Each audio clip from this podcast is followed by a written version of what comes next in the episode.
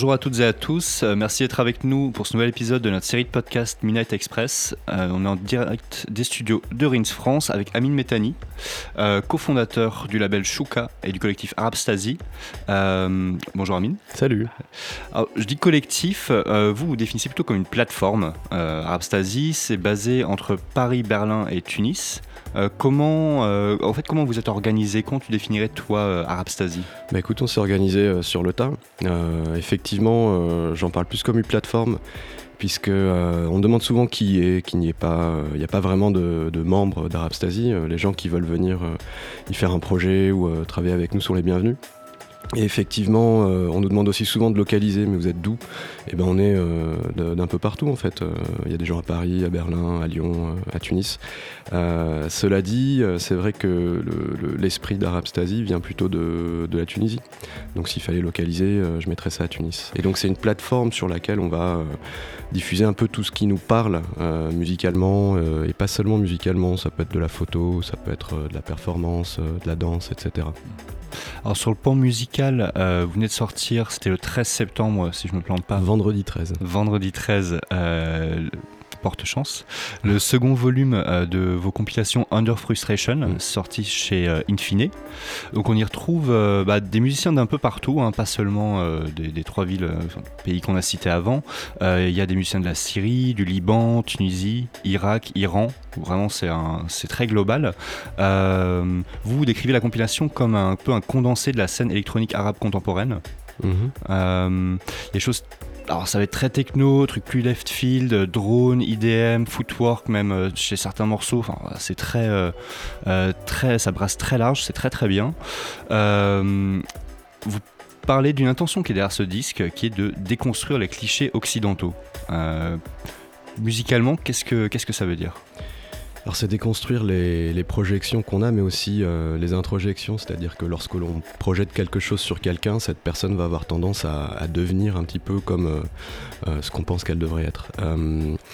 depuis le départ, on, a eu envie, quand je dis le départ, c'était en 2014, de proposer quelque chose qui aille un peu à contre-pied de tout ce qui était musique électro-orientale dans laquelle on se reconnaissait pas vraiment. Et euh, on s'est tout de suite heurté à la difficulté de euh, trouver une thématique commune ou même une esthétique commune à euh, toute une scène artistique qui est très éclatée, très mosaïque. Et c'est à ce moment-là que le, thème est arrivé, qui n'est pas un thème musical. Hein. Under Frustration, ça n'a rien de musical. Et derrière cette bannière, on s'est dit qu'on pouvait réunir des, esthétiques extrêmement disparates et que ce serait ça qui ferait l'identité artistique de la compilation. De passer du coq à l'âne d'un morceau à l'autre.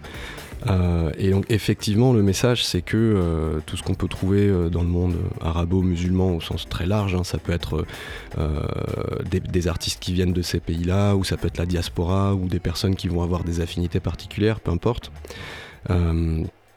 Euh, ça, nous permet donc de, présenter quelque chose qui est à l'image de, euh, de cette nébuleuse euh, du monde arabo-musulman, c'est-à-dire quelque chose de très éclectique, de très bâtard, qui est un mot que j'aime beaucoup utiliser.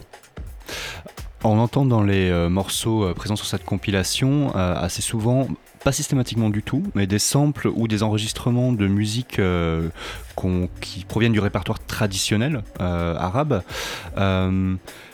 concrètement, euh, je te taquine un peu parce que je sais que c'est un groupe que tu cites souvent. Comment euh, est-ce que c'est différent d'un groupe comme Acide Arabe, qui est bien identifié, et euh, que toi tu cites régulièrement pour un peu montrer que c'est de l'autre côté du spectre que vous vous situez avec Arabstasy Alors pour, pour être précis, c'est exactement la même chose et exactement l'inverse. C'est-à-dire que euh, c'est la même chose dans le sens où on va euh, intégrer à notre musique des, sons qu'on aime et qui, euh, qui pour nous sont exotiques et qui justement ne sont pas ces sons issus de musique traditionnelle, puisque ça pour nous bah, c'est l'enfance, c'est ce dans quoi on a grandi. pour nous l'exotisme c'est la TR-808, c'est la techno, c'est ces choses-là. Et, il arrive que qu'on utilise sur cette base qui pour nous est exotique des choses qui vont venir de notre culture, de notre, notre enfance, même si c'est pas du tout tout systématique. alors que si je ne m'abuse, pour, pour Acide Arabe, c'est à peu près l'inverse, c'est-à-dire c'est des gens qui viennent pas de ces cultures et pour qui l'exotisme représente ce qui pour nous est le, patrimoine. Donc si tu veux, c'est la même démarche, c'est-à-dire qu'on va chercher des choses qui, qui, qui, changent de, du quotidien de notre enfance, sauf que on vient ben, de, de l'autre rive de la Méditerranée, donc le mélange qui s'opère est exactement l'inverse, mais pour donner quelque chose qui au final euh, peut facilement être euh, mis en regard. Et au final, quand vous êtes booké, euh, vous vous rencontrez probablement assez souvent. Euh, on, on se rencontre pas forcément, disons qu'on est booké euh, sur le même genre de, soirée, de date. ça, amène une certaine confusion. Des fois, les gens savent plus trop à quoi s'attendre. Ce qu'on va jouer sont surpris que ce qu'on joue ne sonne pas oriental, qu'il n'y ait pas de darbuka, qu'il n'y ait pas de, de, danse du ventre, qu'il n'y ait pas Om Kaltoum dans, nos, dans nos samples. Et, et finalement, c'est pas plus mal. Moi, j'aime bien aller à un concert et être surpris. Et ça m'arrive assez souvent, et au final, j'ai arrêté d'écouter la musique des artistes que je vais voir en concert avant d'aller en concert, parce que de toute façon, il y a de fortes chances que euh, ce soit pas la même chose. D'ailleurs, à propos de ces concerts, alors je, rappelle que tu interviens dans la table ronde euh, du Trax Magazine 225, euh, qui est en kiosque tout le mois d'octobre, où on parlait des liens entre des identités du Maghreb et les musiques électroniques, et tu y racontes notamment une histoire, cette fois où tu es allé en soirée club, c'était à la machine, mmh. et où tu te retrouves à danser en fait, euh, tu te retrouves devant les musiques euh, de mariage. Tu te dis putain merde, je paye 15 balles pour ça. Alors je trouve que c'est assez marrant parce que ça, ça illustre un peu aussi cet écart entre les attentes euh, qui peuvent qui peut y avoir entre les différents publics, les différentes cultures sur, ça, ces musiques. Ça a vraiment été un tournant pour moi. Ça a été une double claque déjà parce que je m'attendais pas à arriver en plein milieu d'un mariage et Surtout, ça a été la prise de conscience euh, que des choses que moi j'écartais un petit peu de mon travail euh, de musicien pouvaient en fait euh, être très intéressantes et ça m'a réconcilié avec. Donc, Au final, c'était 15 euros bien dépensés. Oui, oui, oui, non, j'ai passé une excellente soirée. C'est surtout les gens avec qui tu y vas. Bah, tu parlais justement du, fait qu'il pouvait y avoir une confusion, que les gens s'attendaient pas forcément à ce que vous ne jouiez pas les, des musiques qui peuvent sonner traditionnellement arabes aux yeux d'un public, euh, j'imagine, plutôt occidental Oui, bah après on l'a un peu cherché, on s'appelle Arabe Stasi, euh, alors qu'on vient d'Afrique du Nord, et que je m'évertue à dire que euh, l'Afrique du Nord, c'est pas l'Arabie. Donc je, joue aussi de cette confusion, je joue avec ces clichés-là, en les utilisant, et justement pour un petit peu provoquer, pour dire, bah tiens, mais alors si vous êtes de Tunisie, pourquoi arabe, de quoi ça parle et ça parle de cette relation à une identité euh, euh, un petit peu réelle, un petit peu fantasmée euh, par rapport au monde arabe qui a effectivement été une énorme influence pour l'Afrique du Nord. mais que je dis, c'est qu'il ne faut pas oublier que l'Afrique du Nord, ça a été une mosaïque de culture, et donc il n'y a pas uniquement ça. L'Afrique du Nord, c'est aussi l'Afrique, c'est aussi la Méditerranée, c'est aussi la culture berbère et amazir, etc. Est-ce que euh, vous qui êtes basé euh, entre, plusieurs, euh, pays, plusieurs continents, est-ce que ces dernières années, tu vois que les, artistes affiliés à Arabstasy tournent de plus en plus, notamment en Afrique du Nord, où c'est toujours assez centré autour de l'Europe, il y a toujours un peu une inégalité en termes de, de booking et de choses comme ça bah, en, fait, ces, artistes-là, c'est des artistes qui, à la base, tournaient en Tunisie et étaient dans, dans ce réseau-là. C'est plutôt l'inverse. si Arabstasy a, peut-être poussé vers quelque chose, c'est à ce qui tourne un peu plus en, France euh, et en Europe. Mais euh, cela dit, enfin, je, je, pense que ces artistes-là se sont faits euh, par eux-mêmes. c'est plus eux qui ont apporté quelque chose à la plateforme plutôt que, que l'inverse. Hmm. Qu'est-ce qu'ils ont apporté, si tu devais un peu... Une diversité, des, des débats, des confrontations d'idées, de visions artistiques qui étaient pas du tout les mêmes.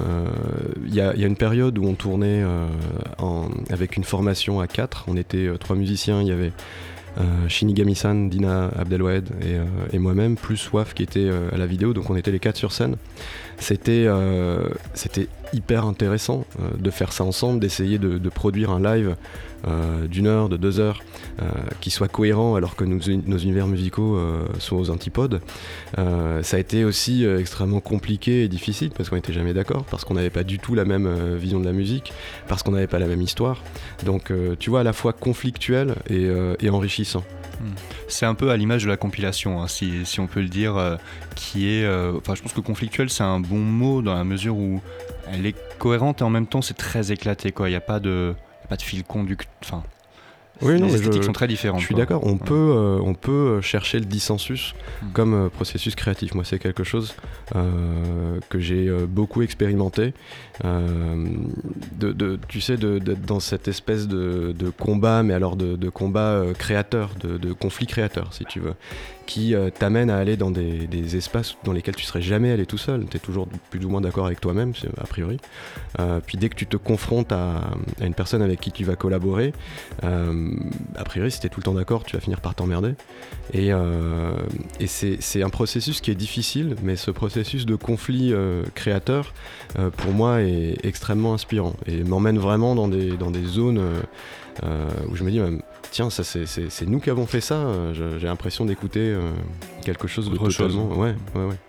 Est-ce que c'est aussi un, un peu le leitmotiv de votre label Shuka ou vous avez une autre, euh, une- une autre intention? L'intention avec Shuka euh, partait de, de cette envie d'aller euh, travailler des patrimoines un peu, euh, un peu enfuis. Euh, et euh, disons que Shuka, c'est vraiment le côté euh, méditerranéen, nord-africain qu'on essaye de, travailler, de mettre en avant, avec toujours ce côté un peu sarcastique. Je sais pas si tu as, capté, mais la devise du label, c'est musique du tiers-monde, réappropriation culturelle. Bon, j'aime bien les formules un peu provoques, mais c'est vraiment ça, c'est-à-dire, c'est quoi la musique du monde? Bah, Finalement, ce qu'on entend, c'est musique du tiers-monde. Et je vais faire un parallèle, mais c'est un peu comme quand tu parles de langue et de dialecte qui, euh, d'un point de vue linguistique, sont euh, la même chose, mais d'un point de vue, euh, on va dire, sociologique, ne le sont pas. Les langues sont un peu des dialectes qui ont réussi. Donc tu as cette idée de, de, quelque chose qui va être dominant et de quelque chose qui va être plutôt, plutôt utilisé par, euh, par les gens mais pas, euh, pas par les institutions. Euh, et donc c'est la même chose qu'on essaye de faire avec la musique, travailler sur des choses qui ont été mises de côté alors qu'elles ont autant d'intérêt que tout le reste en fait.